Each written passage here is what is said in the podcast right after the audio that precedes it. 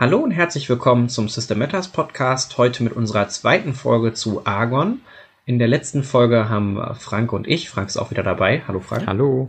Ähm, Frank und ich euch schon ein bisschen was über das System erzählt und die Theorie und die Idee hinter Argon vorgestellt. Und wie angekündigt, wollen wir in dieser Folge zusammen einen Charakter erstellen und ähm, ihn schon vor die eine oder andere Herausforderung stellen, um euch ein bisschen zu zeigen, wie das System funktioniert. Genau, das ist der Plan für heute. Und Kevin, ich hoffe, du hast einen Charakterbogen bereitgelegt. Habe ich tatsächlich. Da ich ja ähm, als Korrektorat, Lektorat, ich weiß gar nicht genau, welche Rolle das dann Korrektorat. ist. Korrektorat. Korrektorat, äh, das PDF in einer unfertigen Version habe, ist der Charakterbogen aber ausgedruckt vor mir liegend schon da. Und ich hoffe, er ist inzwischen fehlerfrei. Ich glaube schon. Ist, äh, gemeinsam, gemeinsam äh, alle Fehler ausgemerzt, die wir finden konnten. Ich hoffe es auch, ja.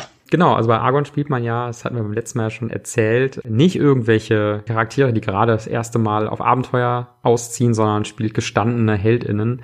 Und ähm, so einen äh, Charakter wirst du dir gleich auch erschaffen. Und ähm, das Wichtigste äh, oder einer der wichtigsten Aspekte bei Argon ist, ähm, dass eure Charaktere oder dein Charakter ähm, schon bekannt ist und dass man sich an ihren oder seinen Namen erinnern kann, weil der schon ähm, eine gewisse ja, Bedeutung hat. Das heißt, das Erste, was du machen würdest, wäre dir einen Namen aussuchen. Ja, ich habe ähm, mir einfach mal praktischerweise das Buch der Namen von System Metascott dazu geholt Hashtag keine Schleichwerbung. Und äh, habe auch schon, also ich habe mich schon eine grobe Idee, was es werden soll. Deswegen würfel ich in der Tabelle für KriegerInnen und Diebinnen.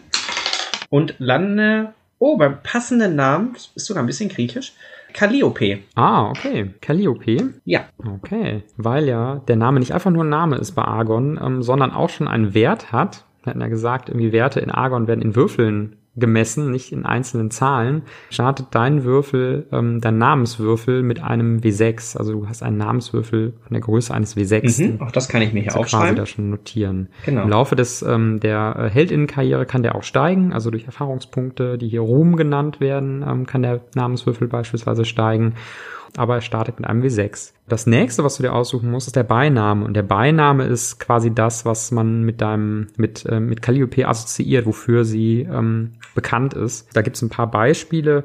Calliope könnte adleräugig sein, sie könnte Führerin im Kriege sein, sie könnte vielleicht silberzüngig sein. Also es soll irgendwas sein, was so besondere Eigenschaften oder Fähigkeiten ähm, von Calliope in den Mittelpunkt rückt. Da ich mir, wie gesagt, schon ein bisschen äh, überlegt habe, wo Calliope oder wer Calliope sein soll, würde ich ähm, Führerin des Hammers nehmen wollen. Ähm, magst du kurz sagen, was du dir da vorgestellt hast? Ich habe vorhin schon mal ganz kurz überlegt, was, in welche Richtung ich so gehen möchte und äh, habe mich ein bisschen dazu entschieden, Calliope als eine Halbgöttin ähm, des Gottes Hephaistos, also der Schmiedekunst, werden zu lassen. Und die Mutter war eine Generälin, so dass mhm. Calliope ein bisschen handwerklich in der Schmiedekunst und sowas, das von ihrem Vater bei mitbekommen hat und aber auch Kriegstaktiken und sowas erlernt hat. Ja, sehr spannend. Deswegen Führerin des Hammers, weil sie eben immer mit einem Schmiedehammer unterwegs ist. Okay. Als Verbindung zu ihrem cool. Vater. Dann bekommst du dafür auch einen W6. Also der Beinamenswürfel startet auch mit einem W6 und kann natürlich auch im Laufe des Spiels anwachsen. Okay. Das nächste, was du gerade schon so ein bisschen ange angedeutet hast, ist deine Abstammung. Also aus welcher Adelslinie stammt eigentlich dein Charakter? Wer sind die Vorfahren? Gibt es vielleicht göttliche Vorfahren? Das hast du, ja, hast du ja gerade schon gesagt. Du stammst von Hephaistos und von einer Generälin ab. Ja. Und diese Abstammung könnte einen Hinweis darauf geben, welchen von den vier Aspekten, die es im Spiel gibt, nämlich Kunst und Redegabe, Blut und Tapferkeit, Verstand und Fertigkeit oder Geisteskraft und Wille Calliope denn besonders, ja, besonders gut beherrscht. Ja, ich habe, wenn ich das richtig im Kopf habe, ja in allem einen sechsseitigen Würfel zum Start und einer wird ein achtseitiger, richtig? Genau. Genau, da Calliope vorrangig kämpfen gelernt hat, würde ich Blut und Tapferkeit auf acht setzen und die Mhm. für die anderen eine sechs nehmen, weil es halt weniger um das Handwerk des Schmiedens geht und mehr um den Kampf und die Kraft. Okay. Dann gibt's als nächstes noch die Schirmgottheit auszuwählen. Das muss nicht unbedingt Hephaistos sein, das kann auch ein anderer Gott sein, den du in letzter Zeit so ein bisschen als die oder denjenigen ähm, erfahren hast, der dir am meisten nahe steht. Das kann sich auch ändern im Spiel, also das legt man nicht permanent fest. Praktischerweise ist auf dem Charakterbogen ja schon gleich ähm, einmal auch nochmal das Pantheon abgebildet für die göttliche Gunst. Ich würde mich aber dann tatsächlich, da es ja nicht mein Vater Hephaistos sein muss, äh, für Ares entscheiden, den Gott des Krieges. Ah, okay. Und dann kannst du dann auf deinem Charakterbogen zwei göttliche Gunstpunkte bei, bei Ares äh, markieren. Und wenn du möchtest, kannst du dir noch insgesamt drei weitere göttliche Gunstpunkte auf die anderen Gottheiten, die da markiert sind, die da aufgeführt sind, zuschreiben. Das kannst du frei verteilen. Du kannst bei einem weiteren Gott zwei göttliche Gunst auswählen oder ähm, kannst jeweils einen auf drei verschiedene Gottheiten verteilen, wie du magst. Aber mehr als zwei bei einer Gottheit hat man nie. Ja. Ja, ich würde noch zwei bei Hephaistos und einen bei Hermes, dem Götterboten, nehmen. Warum weiß ich nicht genau, aber es fühlt sich für mich gerade gut an. Vielleicht hast du irgendwie ein, eine Hermes-gefällige Tat vollbracht ja. in letzter Zeit. Ja. also Hermes wird ja hier äh, mit Wagemut in Verbindung gebracht. Ich denke, das könnte ganz gut passen. Das ist übrigens auch die Art und Weise, wie man göttliche Gunst zurückbekommt. Also zum einen ähm, äh, vor allen Dingen durch, durch Taten, die man im, im Namen dieser Gottheiten vollbringt.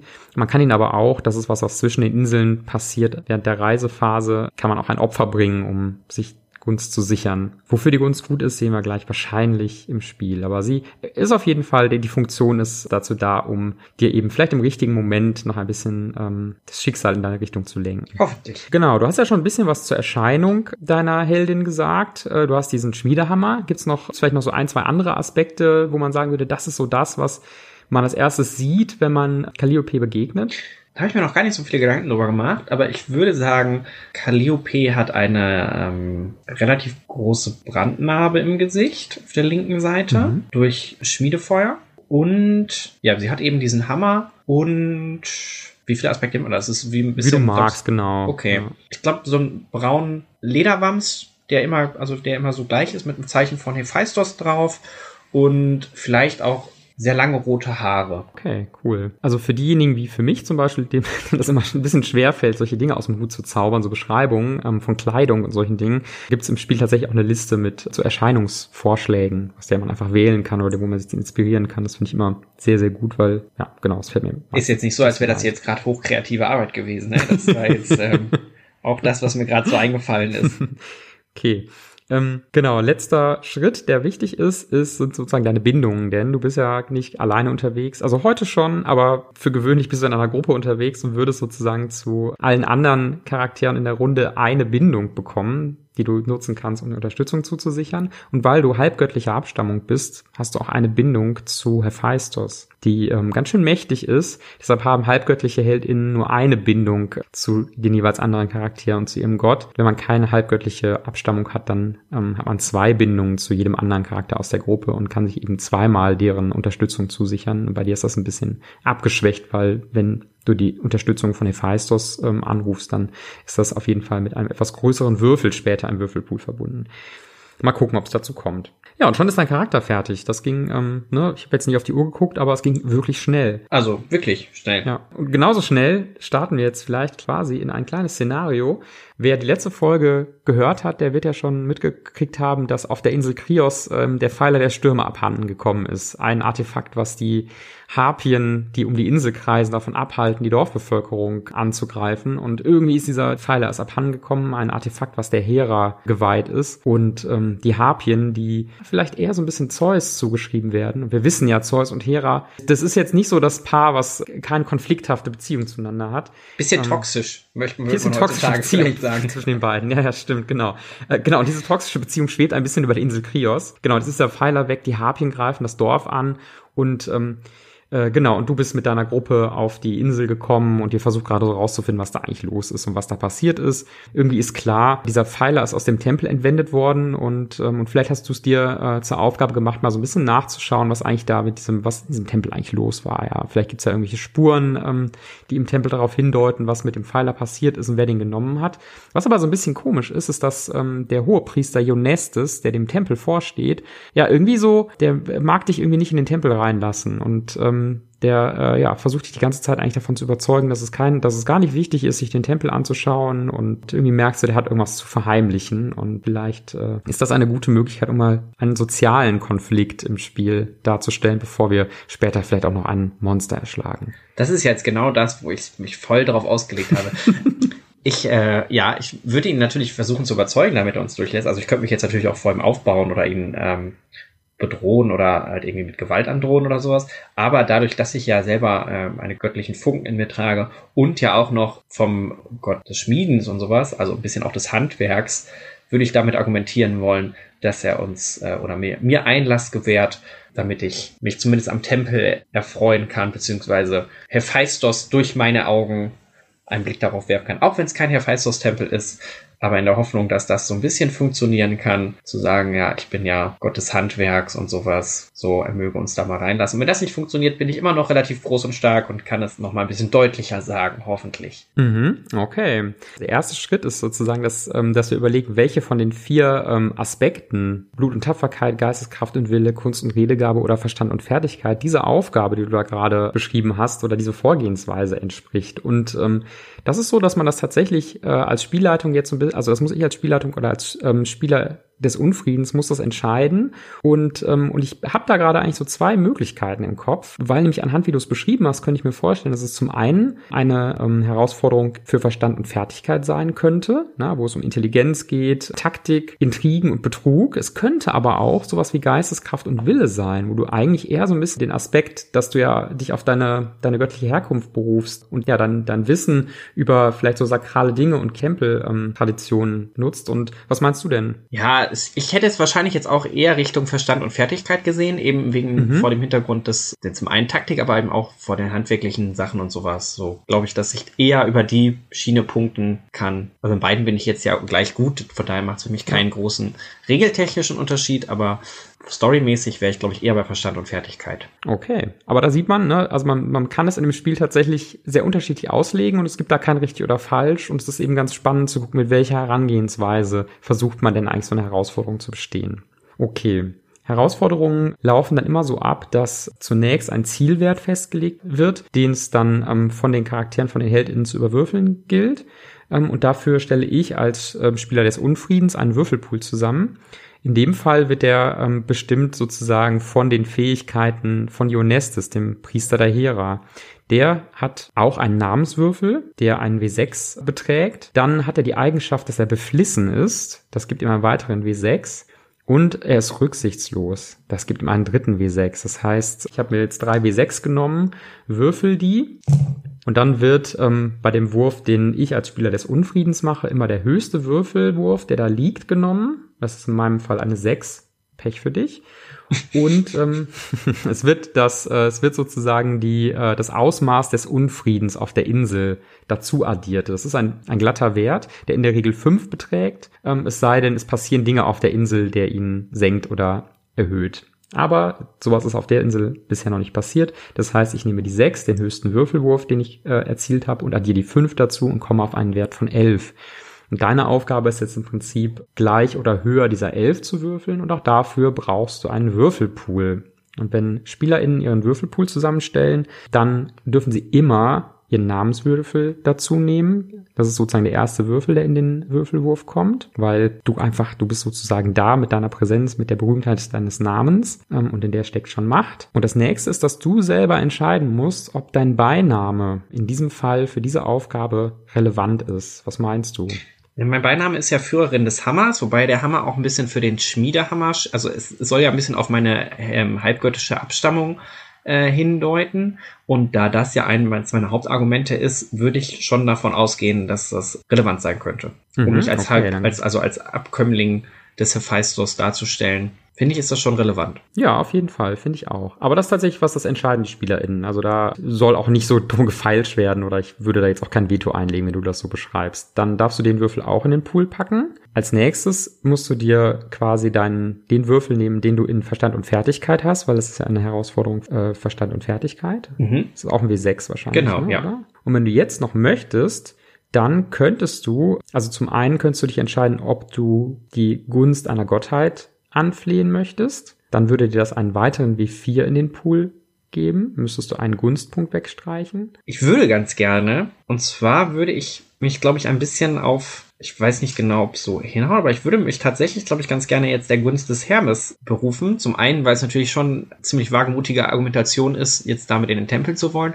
Gleichzeitig ist Hermes ja nun mal auch der Götterbote Und ich komme ja nun auch von weiter her und warum sollte ich nicht auch umherreisend? Das ist ein bisschen argumentativ schwammig, ich weiß, aber ich hoffe, dass Hermes auf meiner Seite wäre für die, für die Idee an sich. Genau, das heißt, dann würdest du ein W4 in deinen Würfelpool noch packen. Und wenn du jetzt sagst, du möchtest auch noch deine göttliche Bindung zu Hephaistos, möchtest dich auch noch da drauf berufen, dann könntest du auch das tun, dann müsstest du deine eine göttliche Bindung wegstreichen und bekämst noch ein W10 dazu. Aber das ist was, das kannst du natürlich überlegen. Vielleicht wartet das, auch so das. Da, das warte ich, also mein Vater um Hilfe zu bitten, damit warte ich lieber noch. Das wäre mir jetzt dann doch ein bisschen too much für diese Situation. okay, alles klar. Dann kannst du jetzt alle Würfel gemeinsam Genau, würfeln. also ich komme dann jetzt auch auf 3 W6 für mhm. den Namen, Beinamen, den Aspekt plus ein W4 für mein für Hermes Gunst quasi. Mhm. Und 11 war der Wert, den ich schlagen musste. Ne? 11 der Wert, den ich schlagen musste, genau. Das sieht leider trotzdem nicht so gut aus. Also wenn ich es richtig ah. im Kopf habe, äh, nehme ich meine beiden höchsten Würfel Mhm. Den W4 ausgeklammert. Genau, der W4, die göttliche Gunst, der wird sozusagen auf das Gesamtergebnis noch addiert. Ansonsten darf man aber, egal wie viele Würfel man da liegen hat, nur die beiden höchsten. Genau, das ist bei mir eine 3 und eine 5, also komme ich da auf 8.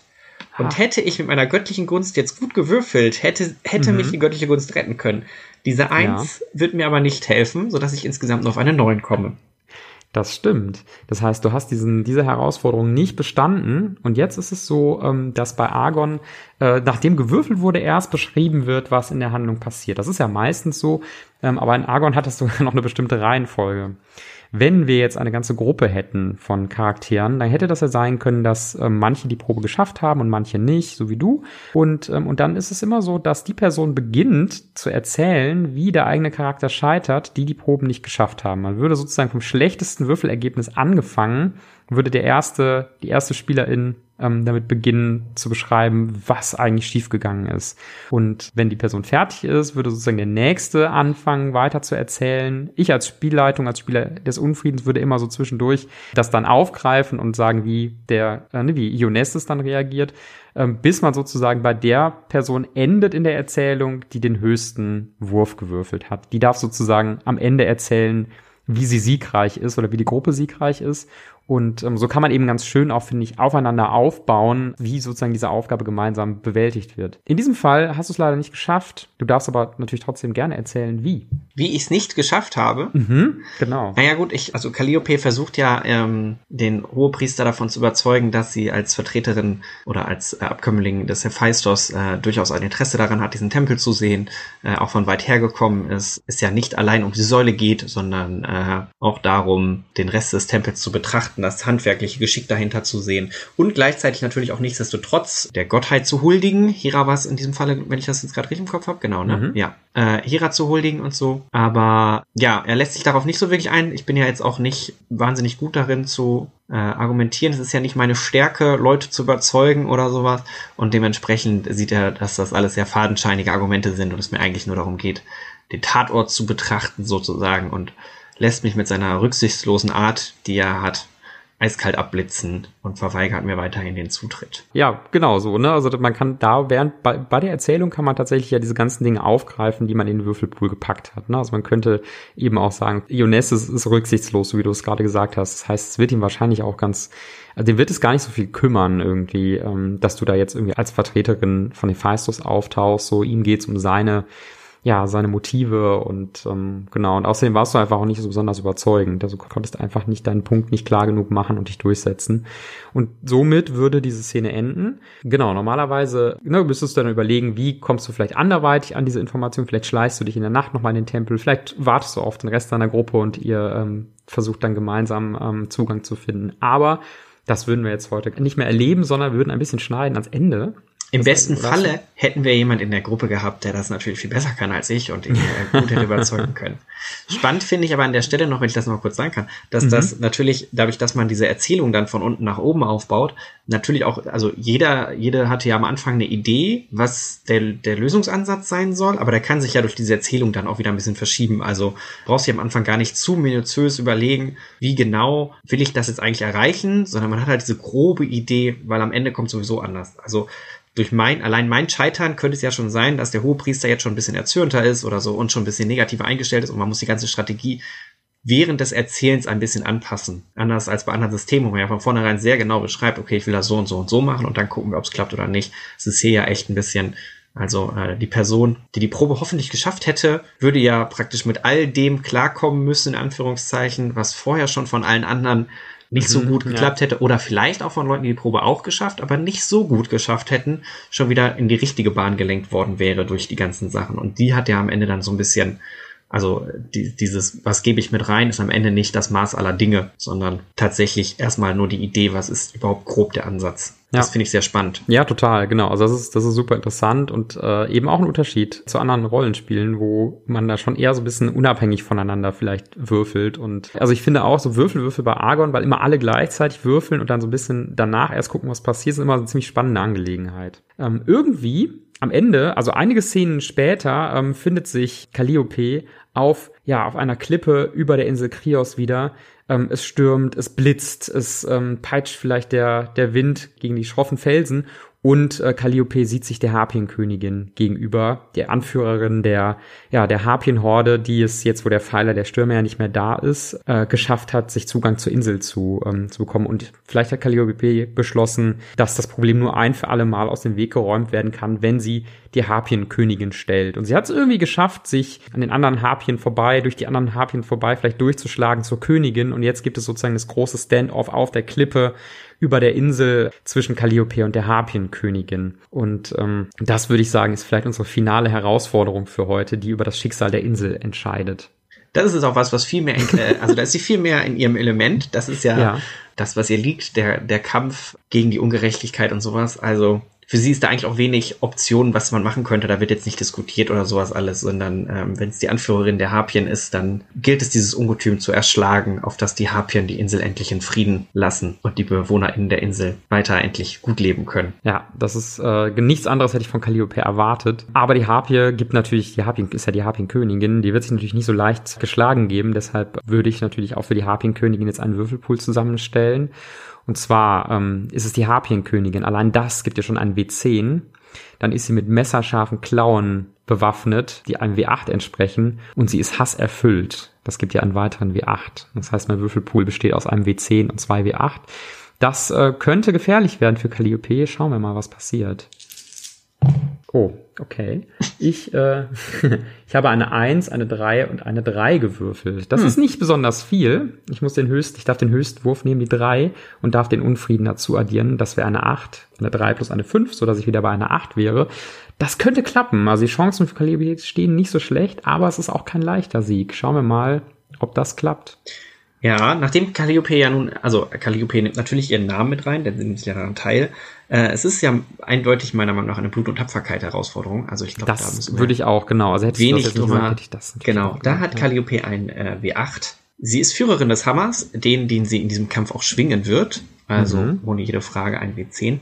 Und du könntest mir jetzt einmal helfen. Ich würde ganz gerne tatsächlich vielleicht sogar die Bindung des Hephaistos nutzen wollen, mhm. denn es ist ja ein Schmiedehammer, den sie führt und es geht ja darum, Ungerechtigkeit auszumerzen und ja. ich hoffe, dass mein Vater den Hammer mit mir zusammenführt, um halt, ja, Gerechtigkeit zu schmieden, nennen wir es mal so. Ah, okay, ja, das glaube ich, das passt doch total gut. Ich habe vorhin gesagt, da bekämst du einen W10, aber es ist ein W12, weil es ja Oha. ist ein Gott. Genau. Ist das, das ist aber jetzt kein, also nicht wie die Gunst, der W4, der nebenher läuft, sondern nee, nee, einer, der, der einfach der nur mit in den Pool geht. Ne? Genau, Bindungen also, gehen einfach mit in den Pool, genau. Du okay. kannst zusätzlich noch die göttliche Gunst von einem anderen Gott oder auch Nein, von den Ich bin mir diesmal ja. ohne, obwohl, oh, vielleicht um das Schicksal doch tatsächlich, ja, ich überlege vielleicht, ja, es geht um die, es geht um das Schicksal dieser Insel, ne? Ja, komm. Dann nehmen wir, nehmen wir, dann nehmen wir noch Ares mit rein, den ah. Gott des Krieges der natürlich ja, ähm, hier durchaus sein Interesse haben könnte, mich zu unterstützen, mhm. um mir seine Gunst zu gewähren. Okay, dann hätte ich zwei W6 für meinen Namen und Beinamen, den W8 für Blut und Tapferkeit, ein W4 für die Gunst des Ares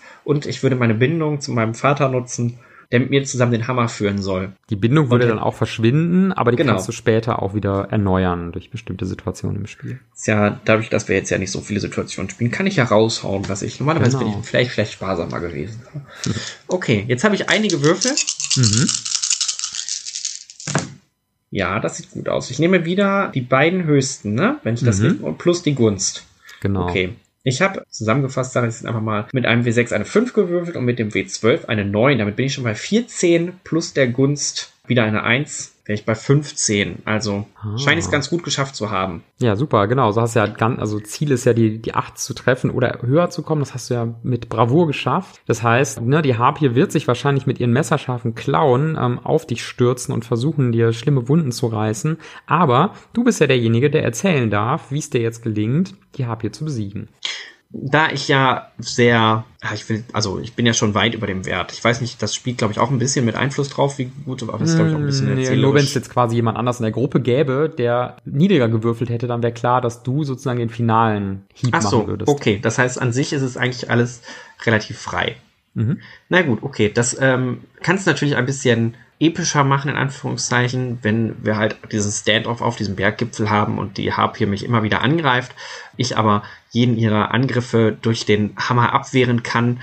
Sie kann ja verschiedene Sturzflüge auf mich starten, aber jedes Mal, wenn sie kurz davor ist, äh, mich mit ihren Klauen anzugreifen, kommt der Hammer dazwischen oder äh, der Hammer schlägt sie hinfort, äh, was ihr jedes Mal ein bisschen mehr zusetzt, bis sie irgendwann die Kraft verliert, gar nicht mehr richtig fliegen kann und ähm, Calliope irgendwann zum letzten finalen Schwung ausholt, um die Harpie mit einem letzten Schlag äh, vielleicht von den Klippen stürzen zu lassen, auf das sie nicht mehr gesehen ward.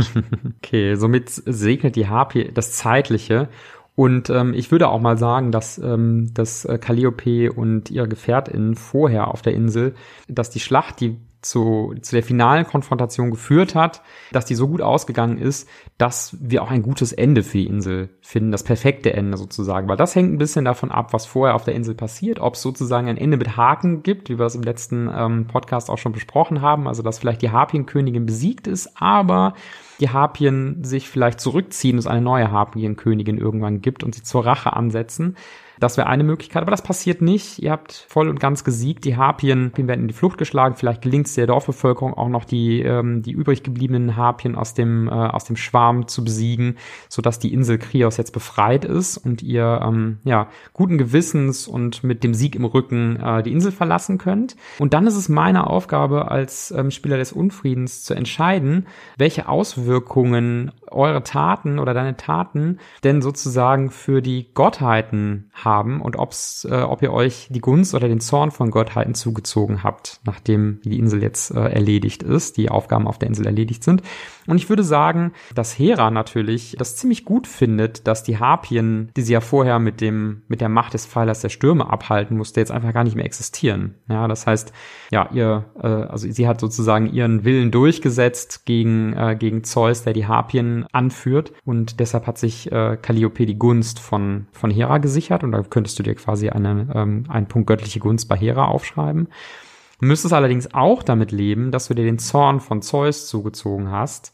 Der, ähm, genau, den müsste ich mir notieren, weil der, äh, der hat sich quasi die ganze Gruppe zugezogen und bei einer Probe, wo ich finde, dass das angemessen ist, auf einer anderen Insel vielleicht, könnte ich dann wiederum einen Zorneswürfel in meinen Würfelpool packen, um zu zeigen, wie ja sozusagen Zeus seine göttliche Macht einsetzt, um es euch ein bisschen schwerer zu machen. Das heißt, es wird nie, man schafft es eigentlich nie, ähm, sich quasi nur äh, Gunst zu sichern, sondern irgendeinen Gott wird man bei Argon immer verärgern, weil so, so ist es halt. Ne? Die sind ja einfach verfeindet miteinander und ja, und das ist eigentlich auch ein schöner Aspekt, ne? dass man eben immer mit diesem Wechselspiel der Gottheiten da so mittendrin hängt. Gleichzeitig könnte es natürlich auf einer anderen Insel sein, wo es dann einen Konflikt zwischen Zeus und Poseidon oder sowas gibt, wo man halt dann tatsächlich für, für Zeus entscheidet, dass man ihn so ein bisschen besänftigen kann und genau. äh, er uns dann vielleicht nicht mehr so Vielleicht haben wir nicht unbedingt seine Gunst, aber wir haben zumindest auch nicht mehr seinen Zorn, sondern so ein bisschen Friedengeschifte zwischen uns und Zeus. Dafür aber dann vielleicht wieder äh, Stress mit Poseidon. Also es verschiebt sich dauerhaft ja. immer so ein bisschen. Genau, da gibt es auch ein ganz schönes, nennt sich Himmelsgewölbe. Das ist so eine, ja, so eine Grafik, so ein bisschen wie so eine Sternenkarte, ähm, die ist im Buch, kann man auch ausdrucken. Die wird auch in dem Playkit verfügbar sein, dass wir zum Download und bei den VorbestellerInnen ähm, mit dabei packen. Genau, da kann man das so ein bisschen markieren, ähm, bei welchem Gott gerade quasi Zorn herrscht und äh, bei wem eher Gunst. Und ja, ist eigentlich auch ganz cool. Ganz cooles visuelles ähm, Gimmick. Ja, ja, bin ich ja froh, dass Calliope äh, mal eben schnell die Insel von den Harpien befreien konnte, indem sie so kläglich am Hohepriester gescheitert ist. Ja. Calliope ist eben, eben eher eine, eine Frau der Taten und nicht der Worte. Ist so, ist so, ja. Deswegen hätte sie im besten Fall jemand in ihrer Gruppe mit dabei gehabt.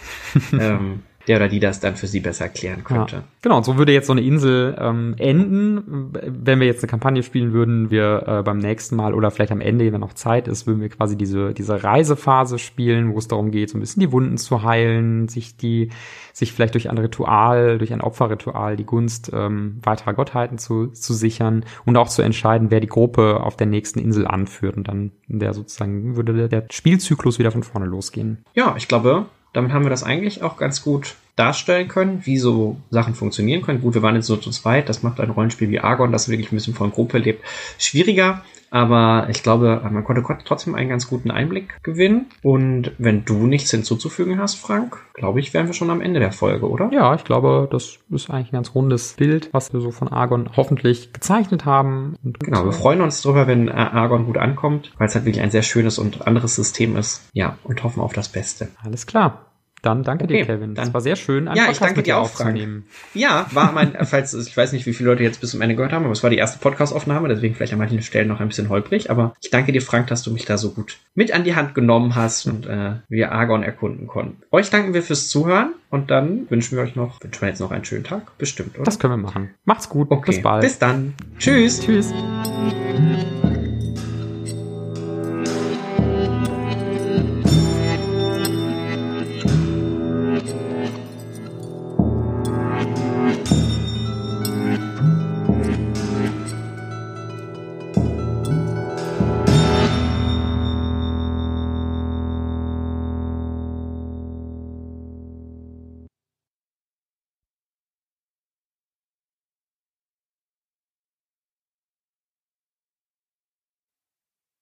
Intro und Outro dieser Podcast-Reihe stammt von Konrad Rodenberg, der schon für DCC ein fantastisches Intro gemacht hat und hier auch wieder mal den Nagel auf den Kopf getroffen hat. Wenn ihr mehr von seiner Musik hören wollt, könnt ihr das unter www.kiticarus.de tun. Ich verlinke das Ganze unter dem Artikel. Ansonsten nochmal vielen Dank für das Intro und das ein oder andere Projekt mit Konrad haben wir auch noch am Laufen. Insofern war es bestimmt nicht das letzte Mal, dass ihr ihn hört. Vielen Dank fürs Zuhören. Bis zum nächsten Mal. Tschüss.